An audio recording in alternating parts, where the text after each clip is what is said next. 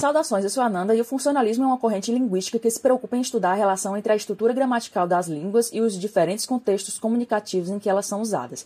Ao conceber a linguagem como um instrumento de comunicação e interação social, os funcionalistas analisam as condições discursivas, procurando explicar as regularidades observadas no uso interativo da língua e trabalhando essencialmente com dados reais concretos de fala ou escrita retirados de contextos efetivos de comunicação. Embora frequentemente contrastado ao estruturalismo, o funcionalismo surge como um movimento particular dentro deste, enfatizando o caráter multifuncional pragmático da linguagem nas unidades linguísticas, fonológicas, com o papel das funções distintiva, demarcadora e expressiva dos fonemas, morfológicas, com o conceito de marcação, também empregado na fonologia, e sintáticas, com o papel de ordenação das estruturas da sentença, indicando o status informacional e o grau de dinamismo comunicativo, contemplado pelas principais correntes funcionalistas europeias que se desenvolveram nas escolas de Praga, de Genebra e de Londres e no grupo holandês e em Martinet, além de na vertente norte-americana também com as noções de gramática emergente ou sistema adaptativo, a questão da iconicidade e a reinterpretação do conceito de transitividade associada a uma função discursivo comunicativa.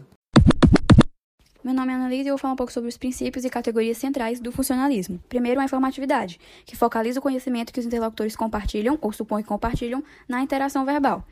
Iconicidade é a correlação natural e motivada entre forma e função, ou seja, entre o código linguístico e o seu significado. Agora, sobre a marcação. Uma ideia importante é a do contraste entre dois elementos de uma dada categoria linguística.